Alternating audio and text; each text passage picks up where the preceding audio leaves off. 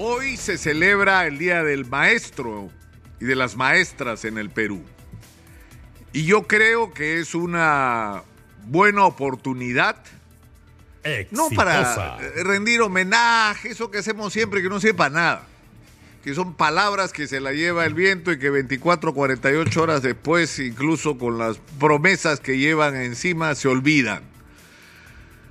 Sino es una extraordinaria oportunidad para reflexionar sobre la profunda crisis de la educación peruana y sobre el abandono que irresponsablemente se ha hecho de lo que es el instrumento fundamental para el progreso de cualquier país. Pregúntense sobre cualquier país del mundo que haya sido exitoso y la respuesta va a ser la misma. Se invirtió en educación y en educación de calidad. ¿Para qué? Para formar ciudadanos que no solamente merezcan el nombre por la convicción de ciertas normas morales, éticas, de conducta, de respeto a los demás, de respeto a la ley, sino además personas que recibieron la calificación para aquello que estaban mejor calificados y preparados. Ese es el secreto del éxito de la sociedad, ningún otro, ningún otro. Puedes tener toda la riqueza del mundo como tenemos nosotros en términos materiales. Y estamos bien lejos de ser un país del primer mundo porque tenemos un déficit de infraestructura educativa de 150 mil millones, 54 mil millones de soles. Y lo repito yo, yo sé, a cada rato, pero es para que nos entre, a ver si nos entre en la cabeza. Es decir, hemos dejado de construir infraestructura educativa hasta llegar al extremo de que nos faltan colegios por 154 mil millones de soles. Es lo que tendríamos que invertir hoy para tener lo que necesitamos hoy, no dentro de 30 años, lo que necesitamos hoy. Y eso es solo la punta del iceberg de la profunda crisis de la educación pública en el Perú, que es la clave y el motor para el desarrollo. Pero esto es una solo una señal. Mientras en otros países se está discutiendo sobre los contenidos de la educación, sobre el salto a lo digital en la educación, sobre el enganche entre lo que se da como contenido y las perspectivas laborales del mercado laboral. Y que eso varía evidentemente según la región en la que estés.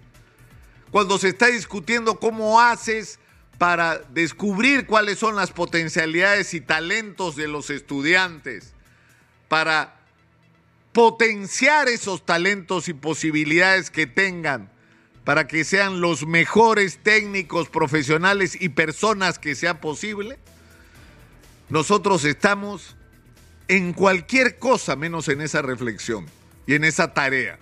Si ni siquiera tenemos baños en los colegios, en demasiados colegios, y ni siquiera tenemos la infraestructura. Y insisto que esto es la punta del iceberg, porque no solamente está pendiente el resolver cuál debe ser el contenido de nuestra educación, no esta discusión fanática, extremista, de con mis hijos no te metas o de que si se debe hablar de la ideología de género. Eh, es decir, nos hemos pasado años en esa discusión y no hemos discutido los problemas reales de nuestros chicos y nuestros jóvenes. Que por ejemplo en el tema sexual están muy mal, porque están muy mal los padres también. Exitosa. Porque tenemos una epidemia de em, embarazos adolescentes. Es un horror lo que está pasando. Porque tenemos una epidemia encubierta de abortos entre los las adolescentes. Porque tenemos adolescentes con e, enfermedades de transmisión sexual, que es un horror simplemente, y que ni siquiera queremos ver. Y eso tiene que ver también con la educación. Pero el problema clave de la educación, el problema determinante de la educación son los maestros. Podemos tener la mejor infraestructura, podemos tener el mejor equipamiento, pero si no tenemos maestros calificados, no nos va a servir de nada, ni la infraestructura, ni la tecnología. Necesitamos invertir en tener los mejores maestros porque son ellos los que tienen que construir el futuro del país. Y lo que hemos visto, es decir, el Perú, a diferencia de otros países, ha tenido un presidente de la República maestro, que fue celebrado en su momento por los maestros. Fue considerado una reivindicación. Pero voy a ser muy crudo teníamos de presidente de la República un maestro que no conjugaba bien a la hora de hablar, que no podía construir un discurso por su mal manejo del lenguaje. Y lamentablemente él no es una excepción porque hay muchos maestros en el Perú en esa condición, donde eran notables sus déficits de formación, su falta de capacidad de liderazgo, su incapacidad para construir equipos, su incapacidad para distinguir entre los que eran capaces y los que no, su incapacidad para entender que éramos un país profundamente dividido, que había que, que tenía que buscar a toda costa consensos para dar algunos pasos en la construcción de un país del futuro común para todos. Pero no solamente eso, sino que fue tentado y es mi opinión personal, finalmente arrastrado por las redes de corrupción. Entonces, esto nos tiene que llevar a reflexionar sobre la necesidad de que esta señal que hemos recibido la aprendamos positivamente. Tenemos que invertir recursos no solo en pagarle mejor a los maestros. Cuando se habla de evaluación a los maestros, la evaluación no puede ser como ellos protestaron, fue incluso ocurrió una huelga. No, no, no, no, no debería ser punitiva en algún momento. Me parece que fue cuando José Antonio Chan era ministro de Educación, le propuso al SUTEP, al sindicato de los maestros, dirijan ustedes la evaluación. Porque cuál era el interés y cuál debe ser el interés no hacer evaluaciones para echar maestros, sino hacer evaluaciones para saber en qué condiciones están los maestros, cuáles son sus déficits y cómo corregir esos déficits. Y eso implica una gran inversión para levantar el nivel de los maestros, para tener los mejores maestros que sea posible tener, que sea un orgullo ser maestro. Porque en algún momento en el Perú el maestro era un señor que era reconocible porque eh, iba con saco y corbata, porque era uno de los ejes de la clase media en el Perú.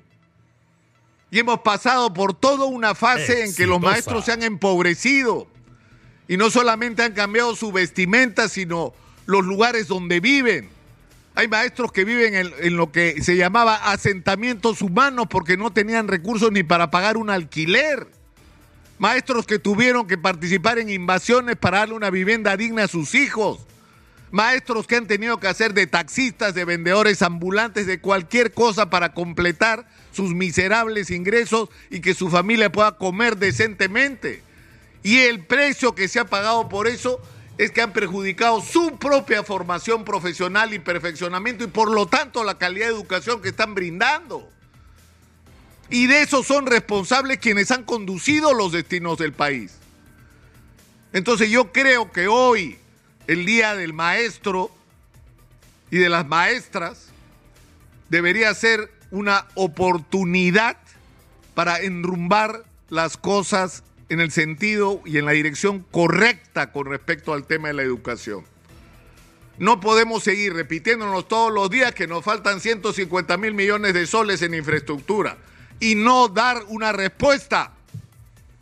No puede ser que nos repitamos todos los días, porque cuando nos jalan en la prueba PISA, cuando nos dicen que nuestros alumnos no tienen razonamiento matemático y no tienen comprensión de lectura, a quienes estamos evaluando no es a los alumnos, es a los maestros. Porque los maestros son los responsables del nivel de esos alumnos. Entonces hay que poner el acento ahí, invertir todo lo que sea necesario. En la calificación, profesionalización, perfeccionamiento de nuestros maestros. Es la mejor inversión, no es un gasto, señores del Ministerio de Economía, es una inversión la que hay que hacer. Y yo lamento que no haya ninguna respuesta, ninguna consistente de cómo vamos a salir en este profundo hoyo en el que estamos metidos con respecto al tema de la educación.